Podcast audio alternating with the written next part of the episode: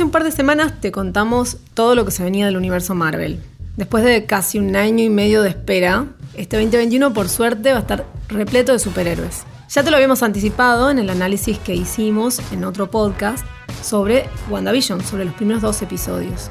Esta serie fue el primer paso dentro de la fase 4 de Avengers. Y mira que pisó fuerte, con un presupuesto de 225 millones. Para que se den una idea, es más del doble de la última temporada de Game of Thrones, que tenía 90 millones. Con actuaciones impecables y el desarrollo de un guion bastante profundo y sentido. Vos que nos estás escuchando del otro lado, nosotras y por supuesto todos los fanáticos, nos pasamos ocho semanas leyendo las teorías más insólitas para sacarnos las dudas que nos dejaban todos los episodios cada viernes. Y la semana pasada, tristemente, terminó la temporada. Y nos quedamos con ese hueco existencial que dejan las grandes series que nos devoramos en pocos días. ¿Es WandaVision lo mejor de Marvel hasta el momento? En este episodio de Detrás de Escena vamos a analizar todo lo que pasó en la serie y las perlitas escondidas de lo que se viene este año. Esto es Detrás de Escena, el análisis del cine y las series. Mi nombre es Alejandra Casascau y estoy con Anita Daneri y Nasa Ortiz. Vamos a estar compartiendo con ustedes una vez por semana las diferentes propuestas audiovisuales. Si nos están escuchando a través de lagaceta.com pueden dejarnos en los comentarios las sugerencias para futuras ediciones.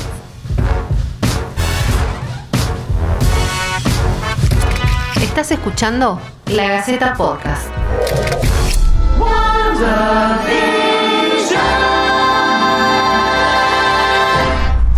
Chicas. Hola, ¿cómo va? Estamos acá de vuelta, muy Hola, tristes. Ale, hola, Anita. Con un sabor amargo de que se terminó. Terminó WandaVision. Terminó WandaVision. Todo lo que dejó. Sí, todo lo que nos dejó. La verdad que yo quedé choqueada un poco. Eh, bueno, hablábamos acá un poco antes de, de largar este podcast, de, de las sensaciones de tristeza, ¿no? Más allá del episodio en sí, que me sacó más de una lágrima, también un poco ese, ese hueco, ¿no? Eso como, bueno, ¿y ahora qué? ¿Ahora qué Y hago? ahora lo, rellen- ahora lo rellenamos con otra serie. Con algo bueno, nuevo. ¿con qué? Pero hay algo que esté a la altura para mí, no sé, mirá que yo soy fan de este tipo de cosas. Eh, bueno, por suerte este año van a estrenar otras cosas, así que eh, ya vamos a estar contando un poco qué se viene. Lo que a mí me pasó con la serie es que me parece que hace mucho que no veo algo que sigo semana a semana. Creo que es mucho. Eh, entonces, esta semana yo, yo me siento con el hueco existencial totalmente, porque fueron ocho semanas de esperar los viernes a las 5 de la mañana que sale el capítulo, para, para ver qué pasaba, qué más pasaba, si se cumplían las teorías o no, si quién estaba acertado o no, eh, si aparecía alguien nuevo. No sé, estuve en vela todas estas ocho semanas y ahora estoy como, no sé si esperé el viernes o no. es muy, raro. Bueno, con NASA acá que somos fanáticas nos mandábamos audios cual podcast. Podríamos hacer un podcast con los audios que nos mandábamos con nuestras teorías insólitas sacadas de los lugares más recónditos de internet. y, y algo de eso vamos a analizar. No sé si les parece un poco que empecemos por la serie en sí, qué nos dejó, de qué se trató y hacemos un análisis más en general. Recordemos un poco de qué se trataba la serie. Se centra en el personaje de Wanda Maximoff, que está interpretado por Elizabeth Olsen, y Visión, Paul Bettany es el, actor que la interpreta, que vive en una especie de eh, mundo ideal luego de haberse casado eh, en, esta ciudad, en esta ciudad llamada Westview. Sin embargo, es como que eso es lo que se deja ver en la superficie, en los primeros dos episodios, que tienen una estética muy particular que ya la vamos a estar comentando. Y a partir de allí empezamos a desandar el trauma de, Wanda. A partir de la pérdida de sus seres queridos, de su hermano por un lado, que recordemos que, que Quicksilver había fallecido en. había sido asesinado en la era de Ultron. Y Visión, que era eh, bueno, su pareja en las últimas películas de los Avengers, eh, es asesinado por Thanos. En lo personal, creo que esto es lo que me encantó de la serie, que trabaja con un tema muy muy profundo que a todos nosotros nos puede hacer, hacer sentir identificados, que es el tema del duelo, precisamente. De hecho, el director incluso confiesa que la serie trabaja episodio a episodio con las distintas etapas que tiene un duelo. Eh, estas cinco etapas, ¿no? Primero la negación, después la ira, el enojo, la negociación, la, la, la depresión y por último la aceptación. Por supuesto no es un patrón lineal, sino que mm, no se cumplen necesariamente todas en la serie, pero eh, conceptualmente trabaja con, esto.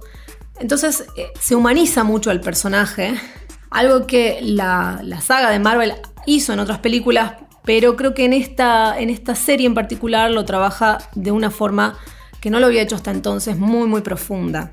En esta última semana, el, director de la serie dio una entrevista y él comentó que el objetivo de la serie siempre fue ahondar y conocer más en profundidad al personaje de Wanda Maximoff, a este personaje que lo conocimos bastante superficialmente en las películas de los Vengadores. Ahora se centró en ella y en, y en sus traumas y en su duelo y en su dolor. Y bueno, justamente también me parece que fue para despertar en ella la, bruja que, tenía dentro. Sí, es interesante porque, bueno, uno puede hacer o trasladar esto conceptualmente y pensar que los primeros episodios, eh, la estética esta de sitcom y esta realidad como alternativa que ella eh, fabrica, por decirlo de alguna forma, que crea con sus poderes, está representando la negación. O sea, uno para, en, una metáfora casi, casi no metáfora, ¿no? Literal, niego al punto que me invento una realidad. Eh, una realidad perfecta en la cual no existe esa pérdida. Existe una familia, existe todo lo que el duelo trata de evitar, ¿no? Existe hasta el ser amado que uno perdió. Exactamente, o sea, crea hasta, hasta eso mismo. Después viene el enojo, porque ella eh, rechaza a cualquier personaje que intenta develar ese secreto. Rechaza al punto que lo expulsa. De, claro, lo, vimos, lo vimos con, Mónica, con Mónica Rambeau. Mónica Rambeau, exactamente, el personaje de... Y después con la intervención de, de, Sword, que querían meterse sí o sí, y ella sale, sale incluso el Hex para enfrentarlo y decirle, no se metan conmigo, déjenme en paz quiero estar en mi realidad. Exactamente. Y luego empieza como un proceso ya de resquebrajarse esa, esa realidad alternativa, de negociar. Aparecen estos otros personajes como Darcy, como la misma Mónica Rambeau, que intentan negociar, e intentan, ah, bueno, hacer entrar en razón a, Wanda. Y, finalmente, la, bueno, cuando, hacia el final se revela la verdadera identidad de Agnes, del personaje de, esta, esta, bruja que estaba encubierta ahí dentro de Westview, que, cuya intención era robarle los poderes a, Wanda. Una vez que se devela su, identidad, también se hace un recorrido por esos traumas que tenía ella desde su infancia hasta eh, llegado el momento de la serie, ¿no? Tema aparte, ¿qué tema el de Agatha? Qué tema el de Agatha. Estuvo número uno en iTunes varias semanas. Mm. O sea, alargaron una versión extendida porque la gente no paraba de escucharlo. Quería hacer la, pequeña acotación nada más. ¿Qué tema? Bueno, acá editor, si podemos escuchar el tema, por favor.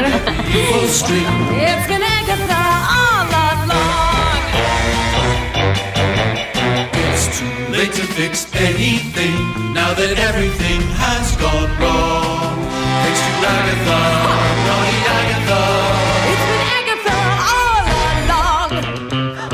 And I killed Sparky too. Bueno, sí, es, verdad, entonces que estuvo, es válida la acotación porque estuvo dándonos vueltas en la cabeza esa canción, ¿no?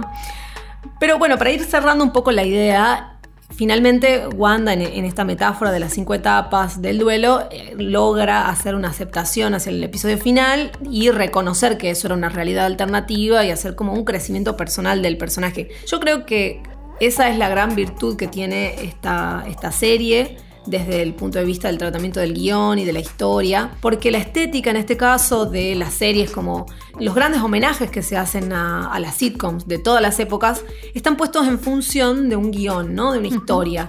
No, no, no son un mero artificio y, creo que esos 225 millones de dólares están invertidos en función de una historia y no del efectismo simplemente. Por lo menos esa es mi, mi evaluación final de, de, lo que me pareció, al menos desde el guion, la serie, ¿no?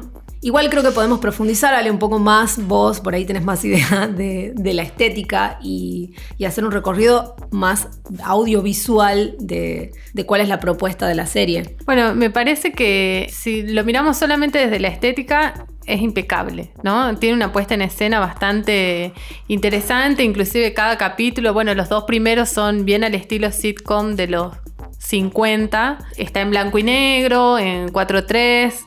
No es un formato que estemos tan acostumbrados a ver hoy en día. Y obviamente las actuaciones, el vestuario y todo va acorde a esa sitcom que estaríamos viendo. Ah, Hay alguna acotación. De hecho, hasta el acento de Wanda. Claro. En las sitcoms, ella, ella tiene, digamos, el personaje tiene un acento de Sokovia, Sí, que sí, es un acento como del, del este. Como de- claro, como parecido a ruso, sí. Y sin embargo, eh, eh, ella tiene un acento eh, norteamericano al estilo de las, de las sitcoms, ¿no? Claro, bueno, y a lo largo de los otros episodios vamos viendo cómo ese escenario empieza a cambiar y encontramos otros, otros sets, otras épocas, otro vestuario, inclusive otro tono actoral también, ¿no? Esto lo vemos bastante, no solo desde los momentos, como vos decías recién Ana, esto de que la estética está al servicio de la narrativa, vemos cómo va cambiando Wanda, cómo van cambiando los escenarios, cómo va cambiando la iluminación, la estética, los vestuarios y las actuaciones, ¿no? Todo, todo está como muy bien orquestado en la serie en general. En los primeros siete capítulos también hay unas tandas comerciales que iban acorde a la época y también acorde a, la sitcom que estábamos viendo, ¿no? Esas pausas también eh, sirven desde muchos lugares, acá NASA me, seguramente me va a ayudar. Cada una muestra algún trauma de, de Wanda, pero también tiene una crítica hacia el machismo de la época, este, hace una parodia, ¿no? De, de la mujer ama de casa de esos años y el hombre, cómo se, cómo se los representa Sí, a los cada estereotipos uno. de roles los que- estereotipos, claro.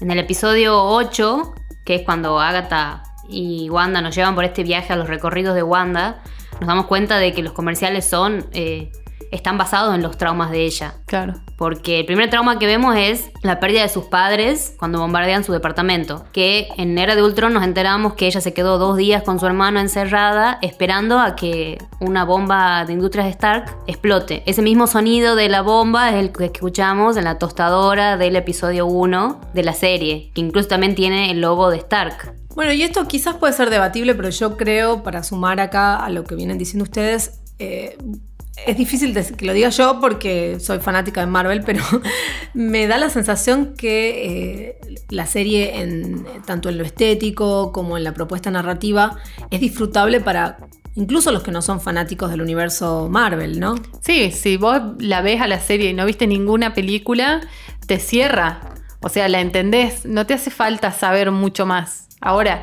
para entender absolutamente todo y el análisis que uno puede hacer de la serie más en profundidad, sí hace falta ver la- las películas. Aunque sean 22 películas.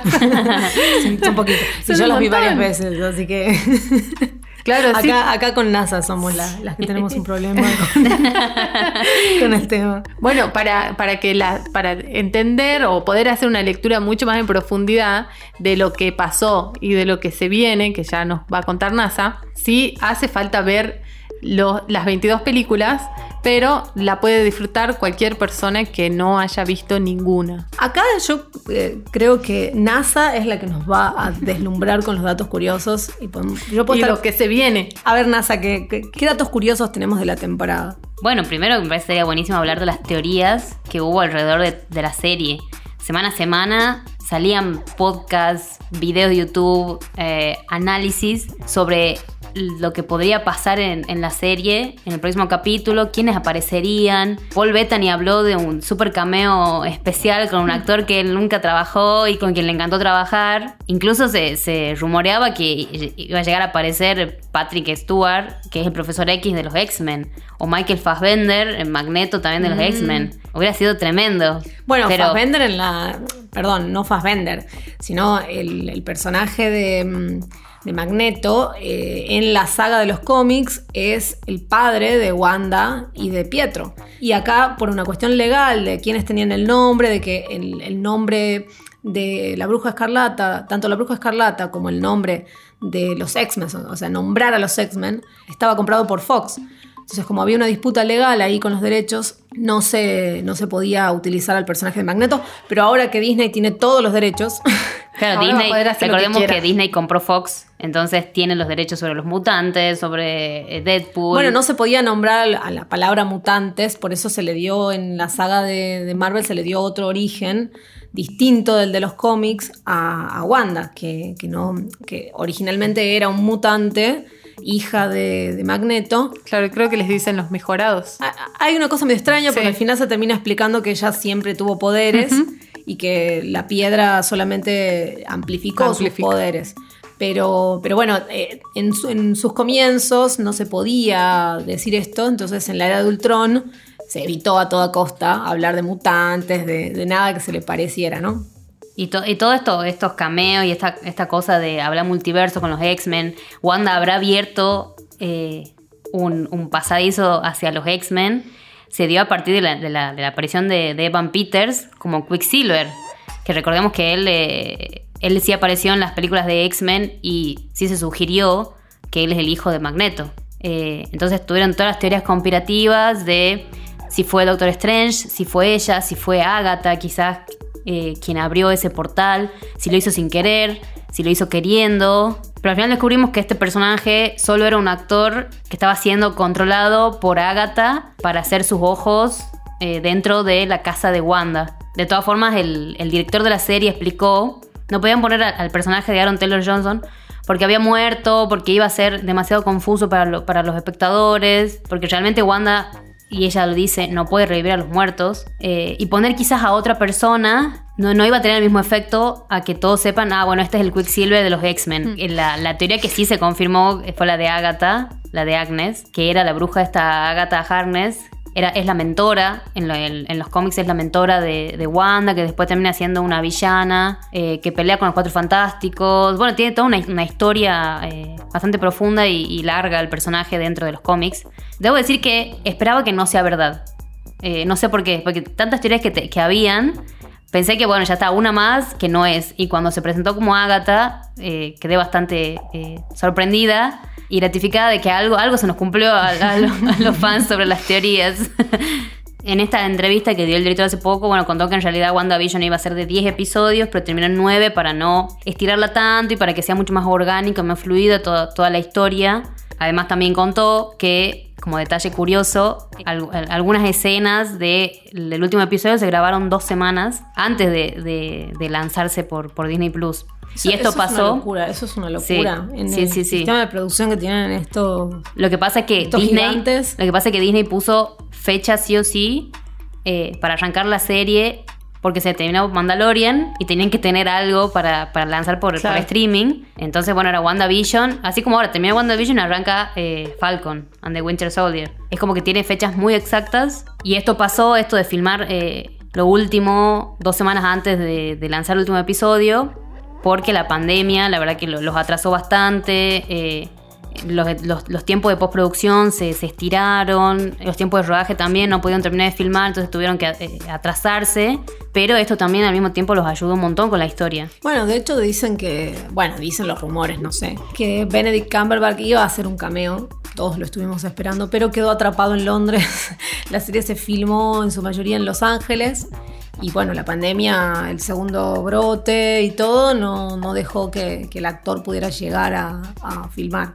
Sí, pero de todas maneras, como decía, eh, eh, el director aprovechó para ver los cortes que se iban haciendo e ir este, escribiendo la historia y mejorándola y creo que por eso tuvimos un producto tan bueno y un guion tan sólido. Bueno, y como último me parece que, que las escenas post créditos del capítulo final eh, dan un pie terrible a lo, a lo que se viene. Sí, eh, por lo en menos la- a dos de las películas que se vienen, Capitana Marvel 2 Y- y, a Doctor Strange, que es eh, setea todo, deja todo listo para Doctor Strange. Bueno, no vamos a tener que esperar mucho para tener nuevo contenido de Marvel, porque ya el próximo viernes 19 de marzo estrena Falcon and the Winter Soldier, que yo la estoy esperando más que WandaVision. No, no te digo que me guste más, pero eh, la estoy esperando mucho más que, que WandaVision, que me parece una excelente igual. Así que veremos qué pasa el 19 de marzo. Se trata de seis capítulos, una hora cada uno, también una vez por semana, todos los viernes como WandaVision. El 11 de junio se estrena la serie de Loki. A esa la estoy esperando como loca. esa es la que más quiero ver en todo el año. Que creo que esta es la primera que vamos a ver sobre multiverso, porque recordemos que en Avengers Endgame eh, Loki se escapó con la piedra del espacio Y bueno, vamos a ver qué pasó con él después de estos eventos, a dónde Sí, fue a no parar. es el mismo Loki, que es el, no es el mismo mismo Loki que murió en las últimas películas de Marvel, porque en este es el, es el que se escapa eh, en el pasado, en realidad, que vendría a ser en la primera de Avengers, cuando iba, luego de que fuese el villano de esa película, se escapó. O sea que no es el que se había pasado al bando bueno y demás, es otro Loki. Bueno, hablamos mucho de Doctor Strange, pero ¿cuándo se estrena esta? Bueno, esta recién saldría el año que viene, para esta sí hay que esperar bastante. Exactamente un año. El 24 de marzo de 2022. Bueno, después tenemos Thor, la cuarta de Thor, eh, que vuelve Natalie Portman el 6 de mayo de 2022. Y Black Panther también está confirmada el 8 de julio de 2022. Bueno, vamos a quedar entonces esperando todo lo que se viene de Marvel. Creo que si no pudieron ver esta serie, vale mucho la pena, sean fanáticos o no, como nosotras, del universo de Marvel. A mí realmente la serie me encantó. Me encantó y la súper recomiendo y vayan ya a verla. Creo que deja la vara muy alta. Sí. Y bueno, vayan a verla si no la vieron y si no, esperamos que les haya gustado eh, este pequeño análisis que hicimos en este podcast y que nos sigan escuchando la semana que viene. Estaremos acá de vuelta. Bueno, los que no vieron la serie, como dice NASA, vayan a verla y nos pueden dejar en los comentarios de la nota en la gaceta.com si les parece o no que es lo mejor de Marvel. Esto fue Detrás de escena, el análisis del cine y las series. Podés dejarnos en los comentarios las sugerencias para futuras ediciones. Esto fue La Gaceta Podcast.